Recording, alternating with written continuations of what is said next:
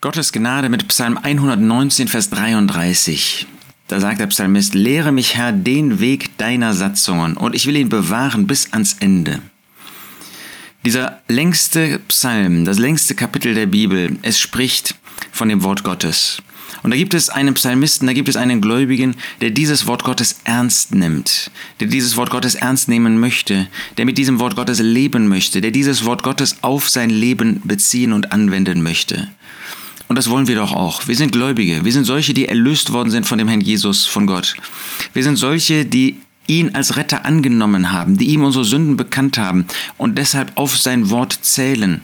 Wer von dem Herrn Jesus gerettet worden ist, der möchte doch das tun, was er sagt, was er uns mitgeteilt hat. Und das, was er uns mitteilt und mitgeteilt hat, das ist sein Wort.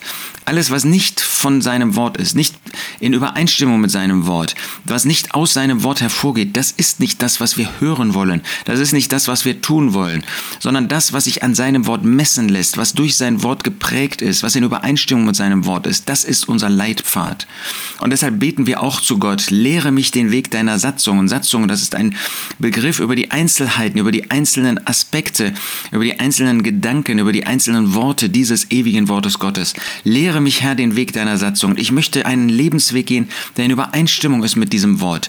Ich möchte nicht einzelne Teile dieses Wortes zur Seite schieben, sondern ich möchte jeden einzelnen Teil tun. Du doch auch, oder? Sei nicht so jemand, der sich bestimmte Teile herausnimmt und den anderen sagt, naja, die sind halt zeitgebunden oder weiß ich nicht, das muss man ja heute nicht so sehen. Nein, lehre mich, Herr, den Weg deiner Satzungen. Und ich will ihn bewahren, den Weg. Den Weg, der durch dieses Wort Gottes, der durch die einzelnen Teile des Wortes Gottes, der durch die einzelnen Hinweise des Wortes Gottes, der durch die einzelnen Gebote des Wortes Gottes geprägt ist. Ja, wir stehen doch nicht unter Gesetz, tun wir auch nicht.